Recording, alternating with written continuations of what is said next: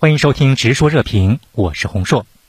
日本防卫大臣岸信夫五月三号起访问美国，访美行程呢就包括会晤美国防长奥斯汀，探讨美日同盟的防卫合作计划，以及参访美国导弹防御局，还有美国网站司令部，和美方就弹道防卫和网络合作来交换意见。石先生，您怎么来解读岸信夫的这次行程安排？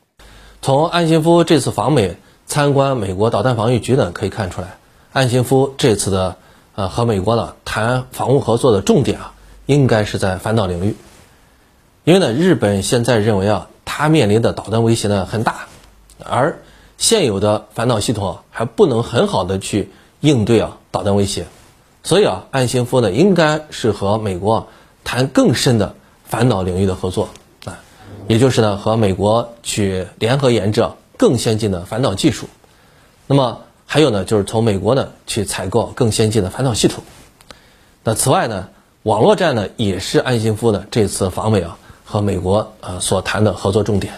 因为呢，日本认为自己在网络战方面呢能力是比较弱的，他想从美国那儿采购呢啊更先进的网络战的这些技术，同时呢也从美国那儿获得更多的网络战的经验。今年一月初，美日在二加二的会议上呢，就宣称要共同强化日美军事一体化，特别是加强日美军事设施的联合使用。其实“军事一体化”这个词我们并不陌生啊，但是为什么舆论普遍认为这样一个词在当前的背景之下尤为值得警惕？石先生，日本现在所称的军事一体化之所以需要十分警惕，是因为其带有明显的针对性，可以说是为日美联手军事干涉台海定制的。日美现在所称的军事一体化呢，主要内容呢包括日美共同使用在日本所谓西南诸岛的呃自卫队设施，并且制定了相关的联合作战计划。这就意味着美军呢可以使用日本自卫队在奄美大岛、宫古岛、石垣岛、与那国岛等设立的军事设施，如机场、燃料库、弹药库。这就使得美军呢呃干涉台海的速度和能力啊显著增加。不仅如此啊。日本自卫队呢，届时实际上也将交给了美军统一指挥，组成日美联军呢，干涉台海。很明显，日美现在的举动呢，将进一步加剧台海紧张局势啊。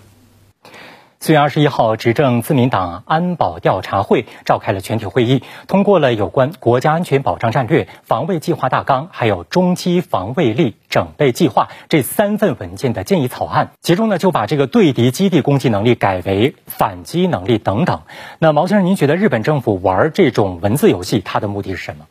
我认为呢，它是退一步进两步，事实上是把反击能力。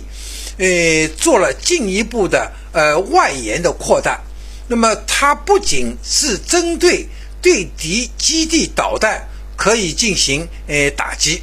呃，事实上呢，还扩大到包括对敌军的司令部、指挥所等等呃进行打击。那么这等于实际上是日本可以对所有的被视为威胁的敌军基地进行打击的。呃，那么一种彻底松绑的那么一种政策。好，今天的内容就讨论到这里，感谢您的收听，我们下期再见。